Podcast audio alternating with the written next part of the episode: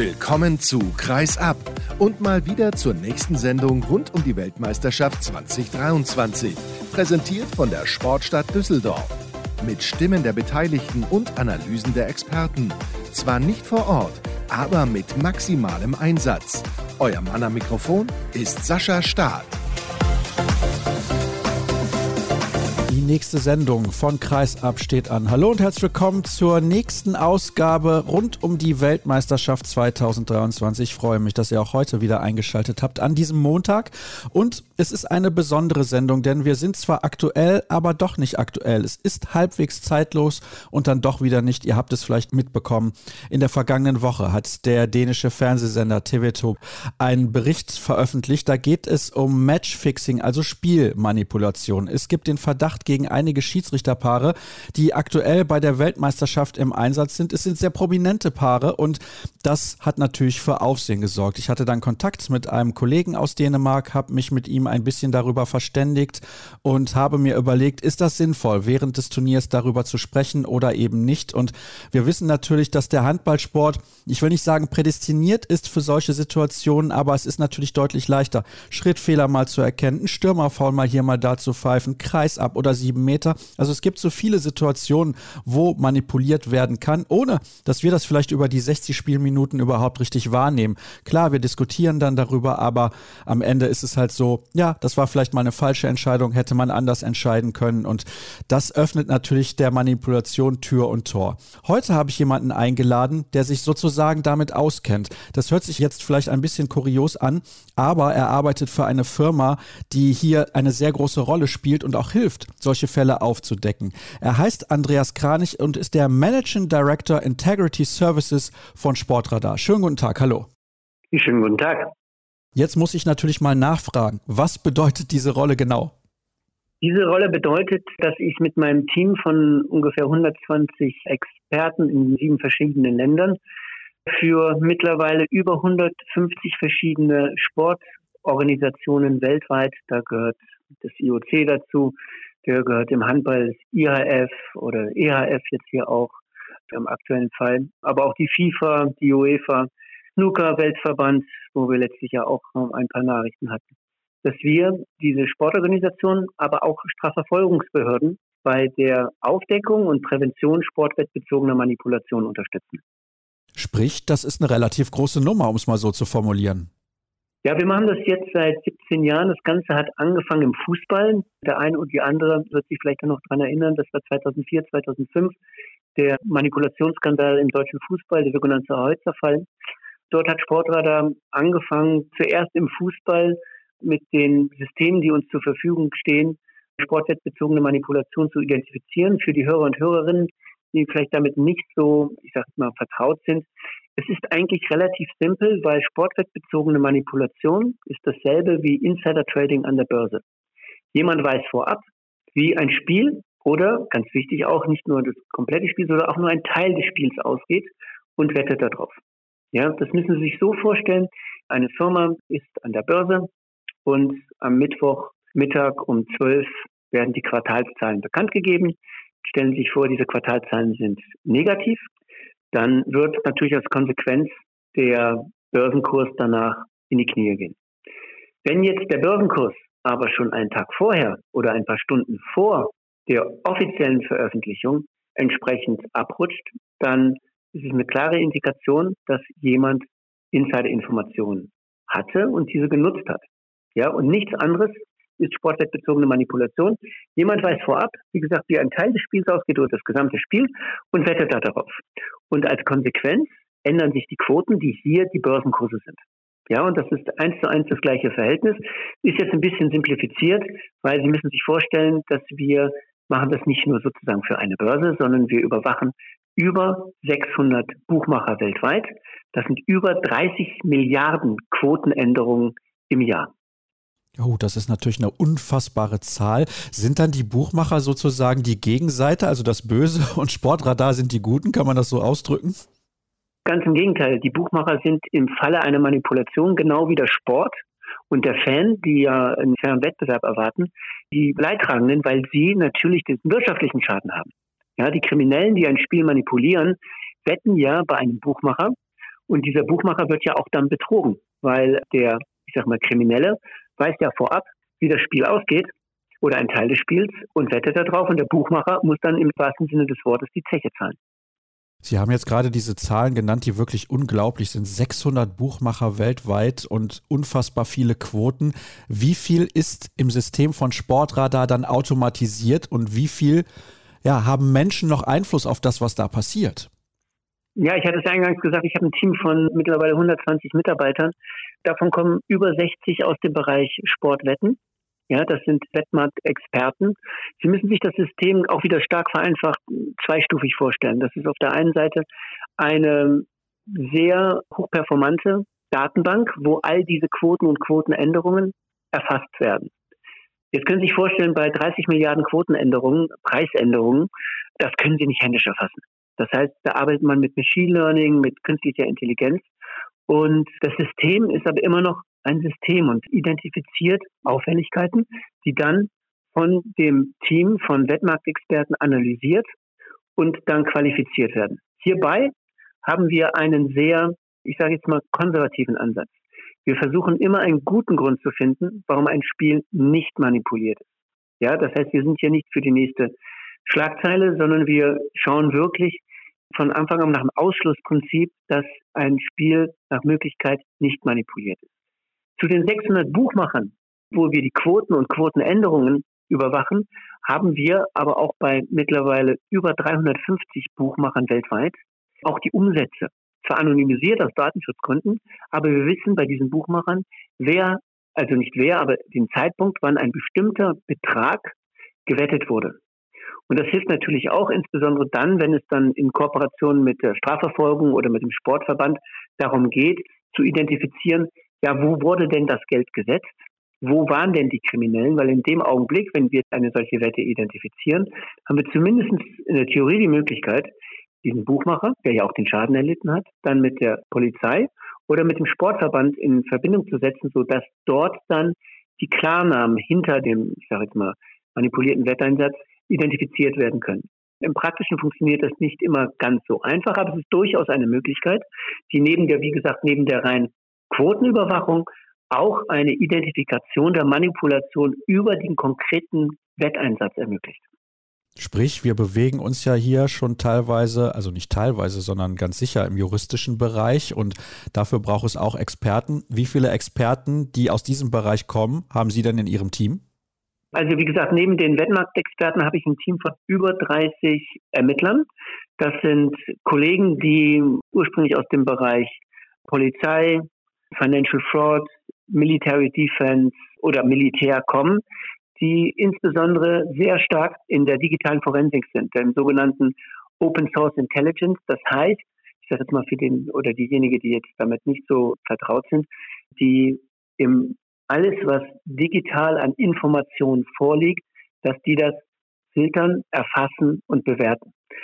Um das auch noch mal ein bisschen plastischer darzustellen, Sie müssen sich vorstellen, wir reden hier über das gesamte weltweite Internet mit allen bekannten und vielleicht auch bei uns in bestimmten Bereichen nicht bekannten sozialen Medien, Plattformen, Foren und so weiter.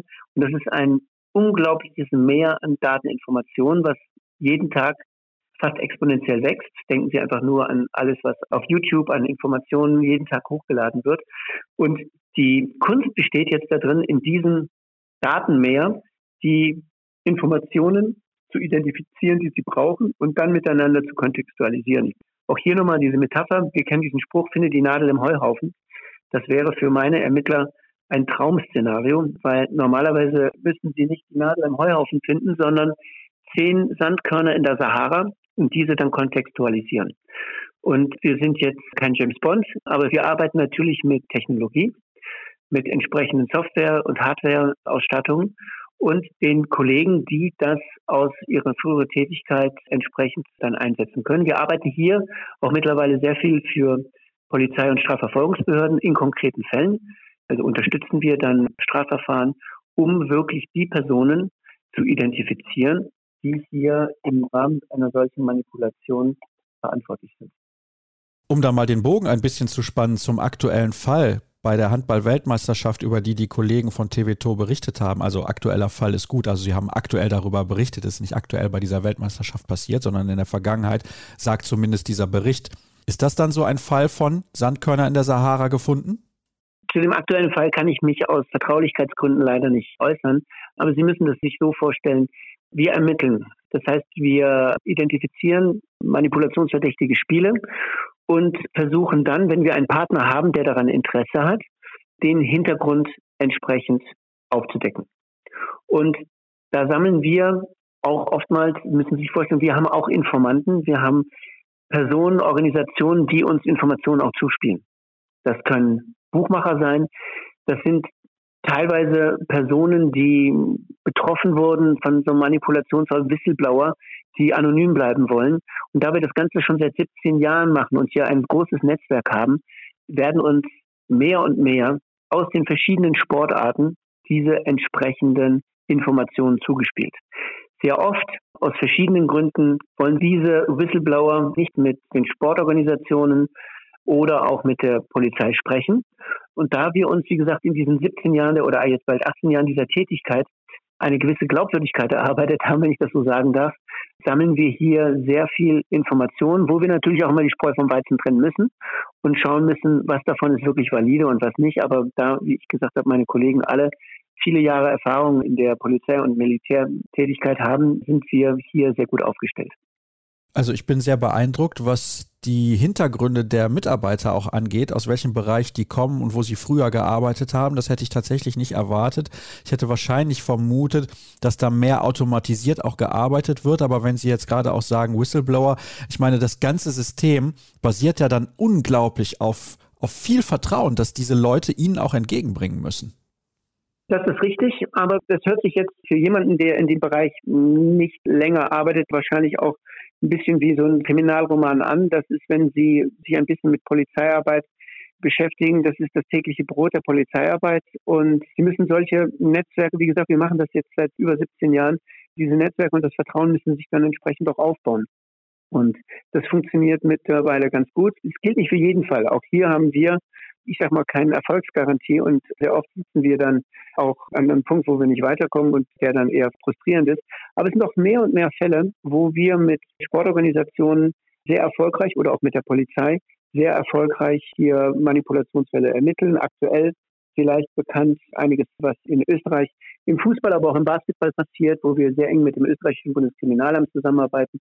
Wir hatten aber auch mal wieder einen anderen Sport zu nennen und jetzt mal bewusst auch nicht mal den Fußball, der ja oftmals im Fokus ist. Es ging vor, glaube ich, einer Woche ging auch die Meldung durch die Medien, dass der Welt-Snooker-Verband zehn chinesische Spieler gesperrt hat. Auch hier haben wir den Verband sehr umfassend unterstützt bei der Ermittlung, bei der Feststellung der manipulierten Spieler, aber dann auch bei der Ermittlung der ich sage jetzt mal, der Schuldigen. Und das sind ja viele positive Fälle, die in verschiedenen Sportarten passieren, nicht nur im Fußball oder Tennis oder im Handball.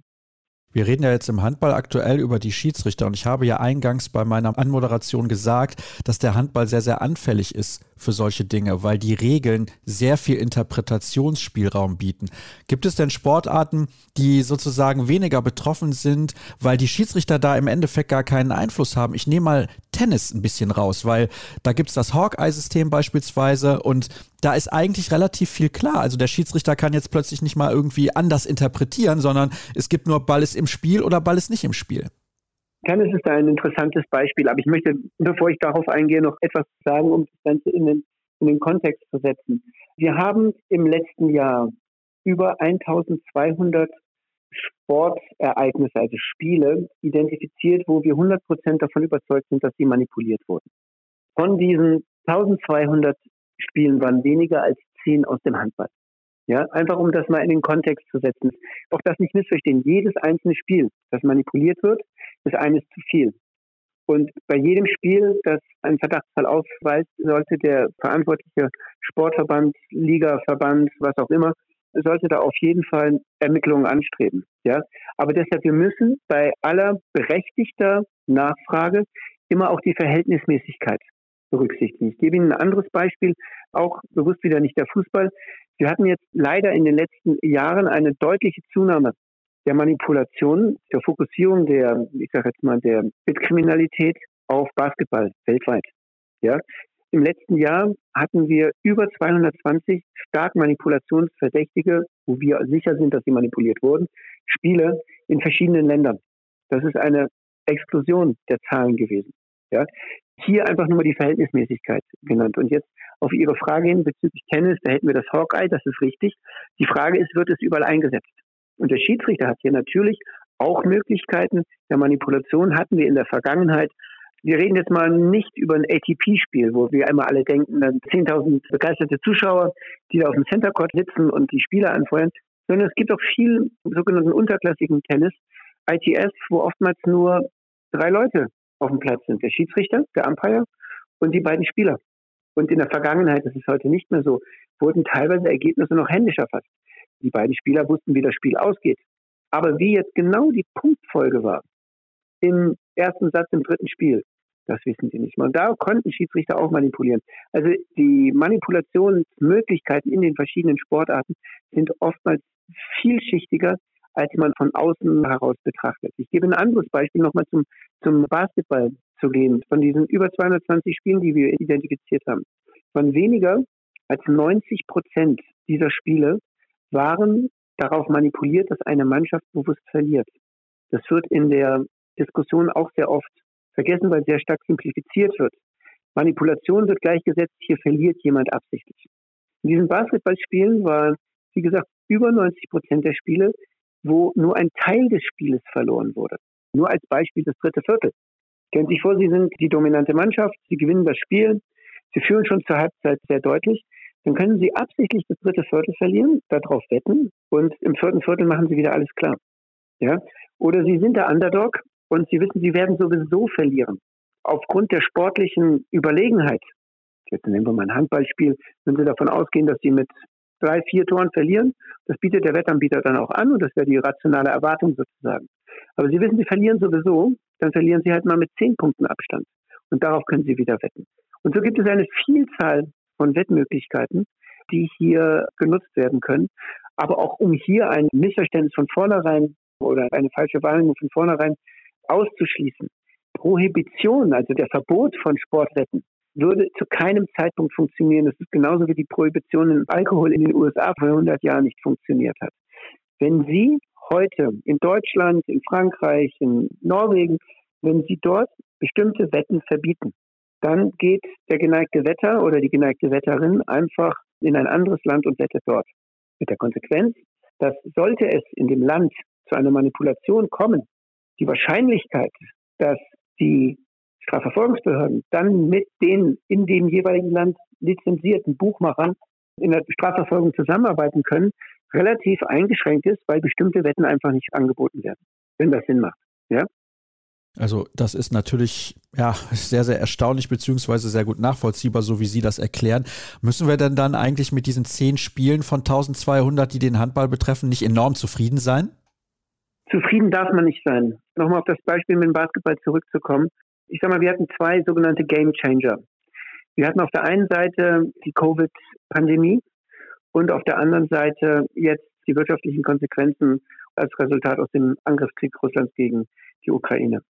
Die wirtschaftlichen Konsequenzen von Covid sind für den Sport sehr schlimm gewesen. Ja, das hat dazu geführt, dass wir gehen jetzt mal weg von den, ich sage jetzt mal den Topverdienern im Sport, seines Clubs, seines Einzelsportlers, gehen wir mal zu dem, ich sage mal dem gesunden Mittelbau. Die haben alle massiv gelitten. Ja, das heißt, die Budgets sind von der Einnahmeseite massiv reduziert worden. In der Konsequenz wurden Gehälter reduziert oder und oder verspätet ausgezahlt oder gar nicht gezahlt. Das hat viele Athleten, Offizielle in eine wirtschaftliche Notsituation gebracht und damit auch die Bereitschaft erhöht für kriminelle Ansprache. Das heißt, Personen, die in der Vergangenheit überhaupt noch nicht mal in Erwägung gezogen hätten, ich sage nur aus ihrem Wissen, aus ihren Möglichkeiten im Sport, kriminelle Einnahmen zu generieren, sind auf einmal offen dafür geworden. Das Ganze wurde jetzt verschärft durch die wirtschaftlichen Schwierigkeiten als Konsequenz aus dem Angriffskrieg von Russland gegen die Ukraine. Und das ist natürlich ein Brandbeschleuniger für das Thema Manipulation. Und wir sehen, ich sage mal, die Dominanz in der Manipulation war meistens im Fußball, dann kam Tennis. Jetzt ist auf einmal Basketball Nummer zwei geworden. Wie kommt das? Es kommt daher, sportwettbezogene Manipulation ist wie ein Krebsgeschwür. Jetzt stellen Sie sich vor, Sie sind ein Spieler, ein Handballspieler und Sie haben in Ihrer Karriere mal manipuliert. Irgendwelche Kriminellen wissen davon. Das heißt, sie können Sie bis zum Ende Ihrer professionellen Karriere und auch darüber hinaus erpressen, zwingen zu manipulieren. Ja, das heißt, Sie sind die gesamte Karriere dem ausgesetzt. Wer einmal in diese Fänge geraten ist, weil die können Sie immer anzeigen, die können Sie auffliegen lassen. Und das bedeutet auf der anderen Seite, wenn Sie dann irgendwann ans Ende Ihrer Karriere kommen, dann sind Sie im Zweifelsfall dort so lange schon involviert, dass Sie dann überlegen, okay, dann wechsle ich die Seiten. Das heißt, ich fange an, nach meiner professionellen Sportkarriere Manipulation zu organisieren. Und hier gibt es deutlich Verbindungen von ehemaligen Athleten. Wir sehen das gerade aus dem Fußball, die dann in den Basketball reingehen. Und um auf Ihre ursprüngliche Frage zurückzukommen, ja, natürlich, der aktuelle Status quo im Handball ist lange nicht so exponiert und so schlimm wie in anderen Sportarten. Aber es ist ein Krebsgeschwür. Das kann, wenn man dort nicht engagiert und nachhaltig gegen vorgeht, kann es auch eine Entwicklung, wie wir sie leider gerade im Basketball sehen, auch im Handball geben. Das heißt, wir müssen uns schon durchaus Sorgen machen, was unsere Sportart angeht. Abschließende Frage auch dazu, sind wir dann generell dann auf einem guten Weg, um diese Fragen mal zu kombinieren? Ja, Sorge finde ich den falschen Begriff. Man muss aufmerksam sein. Korruption im Sport ist so alt wie der Sport. Und es wäre naiv, davon auszugehen, dass man es komplett ausmerzen kann. Es geht darum, glaubwürdig, insbesondere auch der Jugend, den nachfolgenden Athleten und Offiziellen, ein Regelkonzept, ein Wertekonzept vorzuleben. Ja? Sie werden immer sogenannte schwarze Schafe haben, die aus welcher Motivation auch immer kriminell werden und das System betrügen. Ja? Wichtig ist, dass Sportorganisationen die Thematik ernst nehmen und ich sage jetzt mal in der Überwachung, aber auch in der Prävention nachhaltig und glaubwürdig vor allem investieren. Und hier kann ich als Beispiel bringen, was wir mit dem Europäischen Handballverband jetzt aufgesetzt haben, ist ein dediziertes, es ist auch schon vor einiger Zeit mal durch die Medien gegangen, ein dediziertes Präventionsprogramm, wo alle Schiedsrichter im europäischen Handball geschult werden. Wir machen das auch in anderen Sportarten, im Fußball, wo wir zum Beispiel, wir sprechen jetzt hier um Deutschland, wo wir alle Clubs der ersten und zweiten Liga, wo wir alle Spieler geschult haben. Ja. Aber diese Initiative hier von der EHF, auch insbesondere jetzt hier auf die Schiedsrichter ein Augenmerk zu legen und das jetzt nicht erst, nachdem jetzt sozusagen hier dieser vermeintliche Skandal hochgekommen ist, sondern das schon vorher zu machen, das ist genau diese Glaubwürdigkeit, mit der sie in den Markt gehen müssen, mit denen sie Werte vorleben. Man wird es nicht ausmerzen, aber man kann zumindest versuchen, es in einem Rahmen zu halten, wo dieser Krebs, um diese Metapher zu nutzen, um dem dieser Krebs nicht weiter wuchert. Das wäre natürlich sehr schön, generell, was den Krebs angeht, aber natürlich auch, wie Sie das hier metaphorisch beschrieben haben, dass wir im Sport nicht weiter Probleme bekommen. Aber wahrscheinlich werden wir die immer irgendwie haben. Die Frage ist nur, wie wir sie kontrollieren können. Herr Kranich, herzlichen Dank für Ihre ausführlichen Antworten. Ich habe das als sehr, sehr spannend empfunden, auch die Vergleiche. Und dann haben wir jetzt mal ein Bild bekommen, wie der Sport manipulieren kann, beziehungsweise wo manipuliert wird, was das für ein Umfang überhaupt ist. Das hätte ich so auch nicht gedacht. Die Zahlen sind sehr, sehr beeindruckend, teilweise natürlich auch auf eine negative Art und Weise, aber immerhin waren es ja nur zehn Handballspiele von 1200. Also ich glaube, was unseren Sport betrifft, sind wir da auf einem ganz guten Weg. Und dann soll es das für heute gewesen sein. Morgen geht es dann wieder ganz konkret um den Sport. Darauf könnt ihr euch verlassen, denn die deutsche Nationalmannschaft hat ja quasi heute dann gegen Norwegen gespielt bei der Weltmeisterschaft. Und da gibt es dann morgen logischerweise die Analyse. Alle Informationen bekommt ihr ansonsten auf den sozialen Kanälen bei facebook.com slash kreisab, bei Twitter kreisab, bei YouTube at kreisab könnt ihr uns gerne abonnieren und natürlich uns folgen auch bei Instagram unter dem Hashtag und Accountnamen Kreisab findet ihr uns. Ansonsten wünsche ich euch noch einen schönen Tag und sage bis morgen. Tschüss.